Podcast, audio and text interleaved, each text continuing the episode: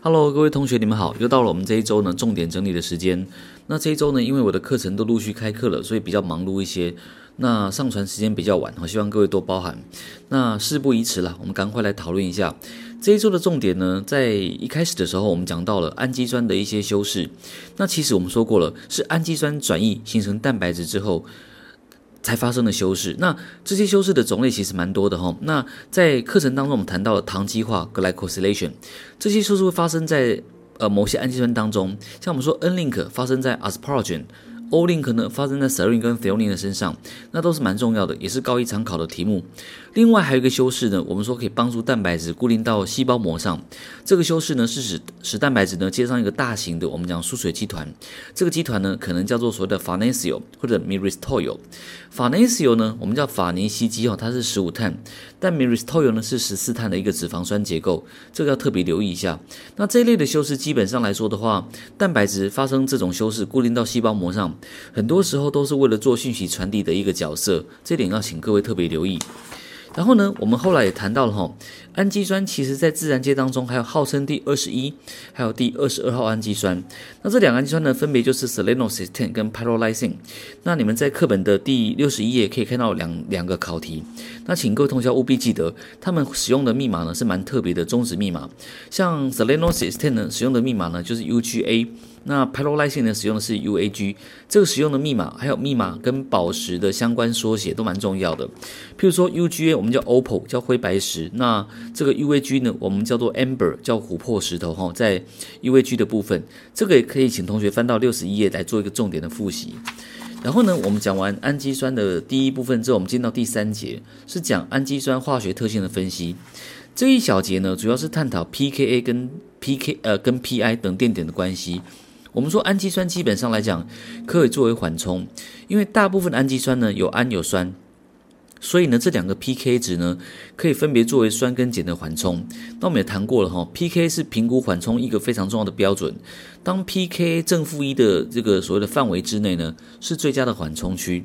但是啊，氨基酸基本上一般而言都能够做酸跟碱的缓冲，作为中性的缓冲比较少见，只有一个氨基酸可以。那就是所谓的 histidine，histidine 的 pKr 呢落在六左右，所以它的缓冲区呢可以是我们说的五到七，这是比较特别的一点。那另外一个呢，我们说氨基酸呢在滴电的过程当中吼，我们可以去得知它的 pKa。那知道 pKa 之后呢，就能够计算所谓的 pI 等电点。那计算等电点最大的目的，我们是可以知道氨基酸现在当下带着什么电荷，因为等电点的关系，它跟 pH 的关系呢，我们可以得知氨基酸当下或蛋白质当下所具备的电荷，所以这点要非常非常呃要非常注意。然后呢，这个同学要特别留意一个考点，一个陷阱题，要评估氨基酸的缓冲能力是看 pKa。并不是看 pI，因为等电点的区域啊是非常不适合作为缓冲的。同学可以翻到第六十三页哈，你可以看到这个 glycine 的滴定过程中，中间的 glycine 的 pI 值呢是五点九七，它的呃 pH 变化程度非常的垂直，非常的笔直，代表呢它非常容易受到质子的影响，才产生一些所谓的。电荷改变，或者说呢，它的一个平衡的情况发生改变。总之哈，等电点不适合作为缓冲，作为缓冲的是 pKa 值哦，这里要特别留意。好，那我们在探讨这个所谓的 pKa 的时候呢，有跟各位谈到氨基酸的 pKa 值呢，你都要去记忆它，酸根二点零了，氨基九点六，那不同的 pKr 有不同的不同的 pKa 值，都要分别记忆。这里面呢，我跟各位提醒一个，呃，这一周。小考会考的一个题目，也就是说呢，氨基酸的 pKa 值啊，事实上来讲，它会受到临近化学环境的影响。为什么这样说呢？事实上，pKa 值呢，它并不是完全固定不变的，在邻近的位置哈，或者说蛋白质内部中的区域呢，如果化学性质改变的话，会对 PK 值造成一点点些许的影响。所以你可以看到第六十五页，六十五页的表格呢，你可以看到有一些不同官能基的 pKa，它给你的并不是一个单一数值，它给你的是一个变化区。我们举个例子，像 histidine 呢，形成蛋白质之后，它的 pKr 本来是六，但是因为环境的影响呢。使 pKr 的范围呢，可能落在六到呃六点五到七点四之间，所以我们说 pKa 值或者 pKr 可能受到环境的影响，会有些许的变化，这一点观念要建立起来。好的，然后呢，在这里讲过 pKa 跟 pI 的关系之后呢，我们等于就把六十八页的整个氨基酸的特性都介绍完毕了。那再来的部分呢，我们就进到了生态键的结构。那生态键的结构呢，在课本当中呢，我们看到的介绍呢是在第七十四页。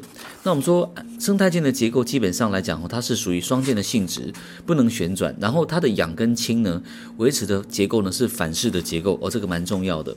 然后再来呢，我们在七十七页也看到了。很多的氨基酸其实它拼凑成的小生态，常常具有生理活性。像我们说的阿斯巴甜啊，它就可以作为人工的代糖了，也算是一个蛮重重要的一个氨基酸呢，这个重要的一个物质。不过它人工合成哦，并不是天然存在的。好，那了解之后呢，再来我们就看到了蛋白质的结构啊，除了本身是氨基酸构所构成之外。蛋白质某些时候呢，有可能接上一些有机的集团。这个有机的集团呢，我们叫 prosthetic group，叫做辅基。通常辅基呢，都是一些有机分子，它可以提供蛋白质呢有更好的功能或者更完整的活性。那事实上呢，prosthetic group 种类非常的多。如果它糖类的话呢，我们说这种蛋白质呢叫做 glycoprotein。我们可以看到在课本的七十九的地方，哦，大致上是这样。那接着呢，我们又提到了蛋白质的结构呢，在生化当中一般讨论的来说的话，可以分成两种类型，分为球蛋白跟纤维蛋白。但是，一般来讲，球蛋白讨论的比较多，考的也比较多。纤维蛋白呢，通常着眼在哈，着重在某一些特定的蛋白质上，像胶原蛋白就是常考的纤维蛋白。那球蛋白来讲的话呢，它有个非常重要的特性，球蛋白的折叠变成球状，它尽可能呢减少。跟水接触的表面积，那所以球蛋白坦白说，中间的疏水性力量变得非常重要。所以我们常常讲说，疏水性氨基酸它对蛋白质的折叠呢贡献非常的大，然后这点要特别留意一下。好，那蛋白质的结构分成四级来说的话，我们说一级是序列。二级呢是由一级所组成的部分图案，这个图案有可能是螺旋状或者是板状凹曲的结构。那再来呢，还有就所谓的三级结三级结构，三级就是我们讲的二级的组合。通常三级呢，它重视的是蛋白质已经具备的功能。然后再来就是所谓的四级结构，四级结构呢是蛋白质的三级次单位在构成的更高级结构。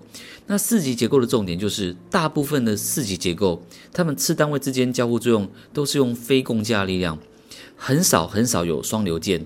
那我们说过比较特殊的例外是抗体，像 immunoglobulin 哈，抗体免这个免疫球蛋白，它在这个所谓的呃 IgG 的结构当中，我们可以看到有些双硫键去固定四级结构。总而言之啦哈，蛋白质形成四级主要是非共价力量，那共价力量的双硫键其实非常的少见。好的，再来的话呢，还有一个重点是关于绿荧光蛋白。我们说绿荧光蛋白呢，呃，叫做所谓的 GFP。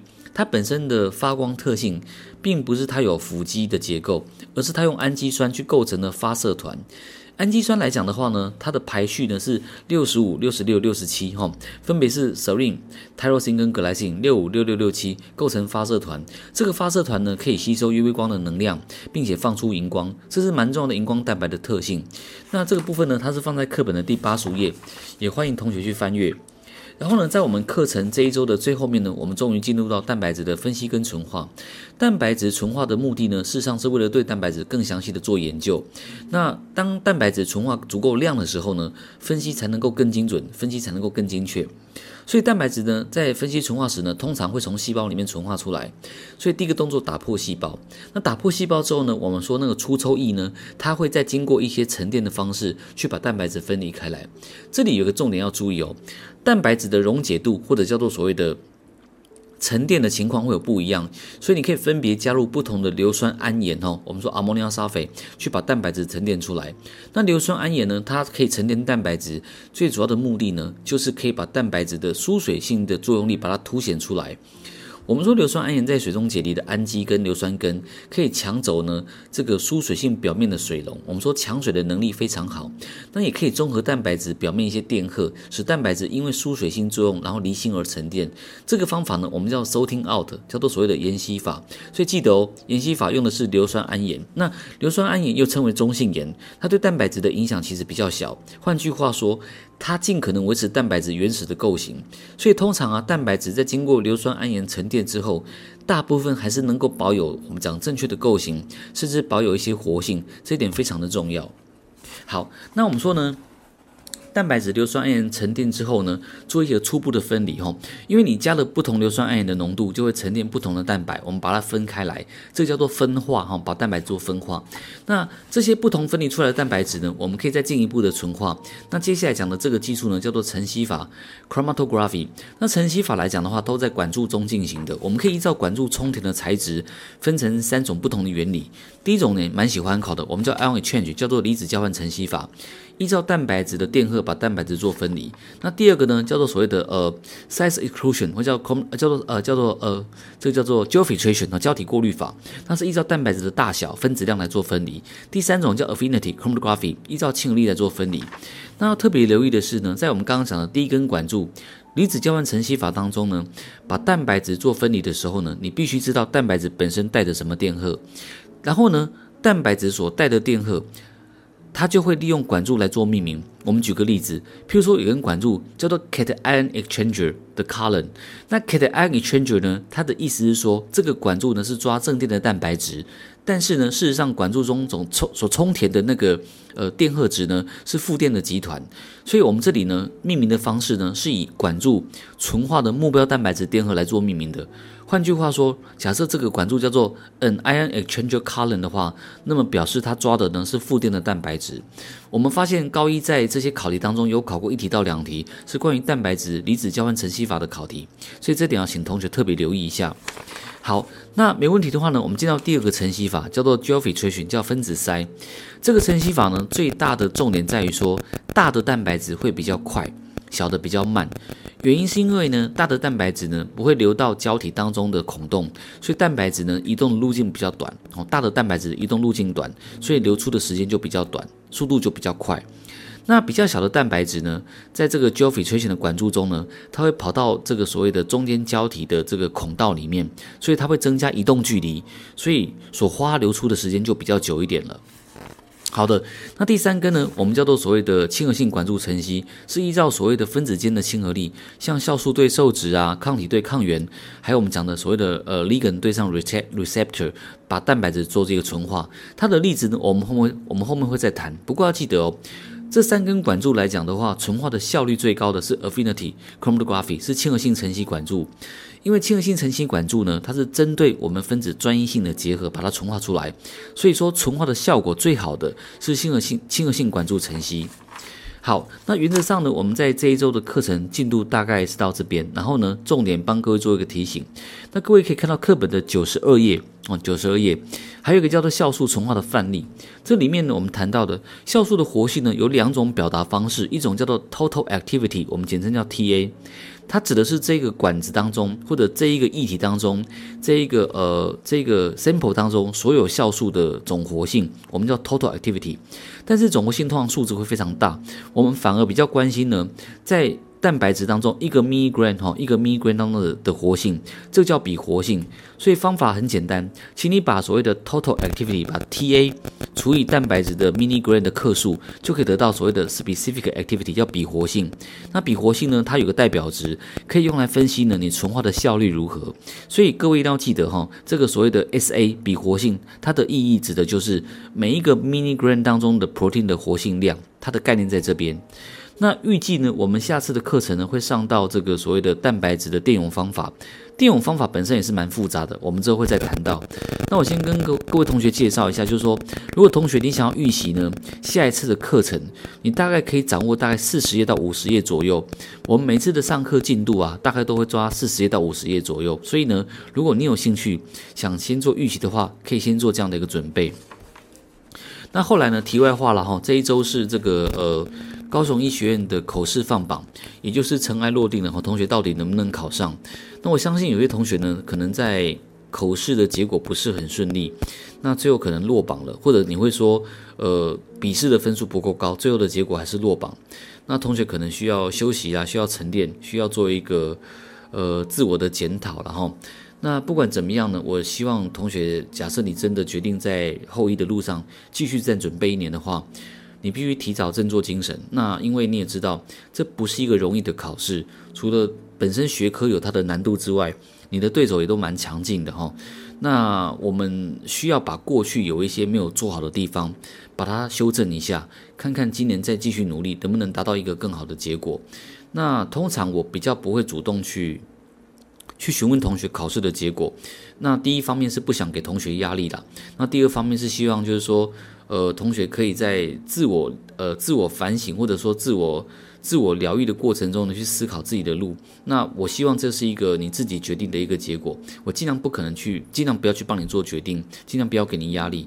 所以，请你如果真的决定要准备在走后期这条路的时候呢，请你让自己呢进入最佳的状态，趁早开始，因为时间其实不是很多，而且呃传言呢哈，后期可能还是会提早到五月、五月、五月初或者是四月底等等。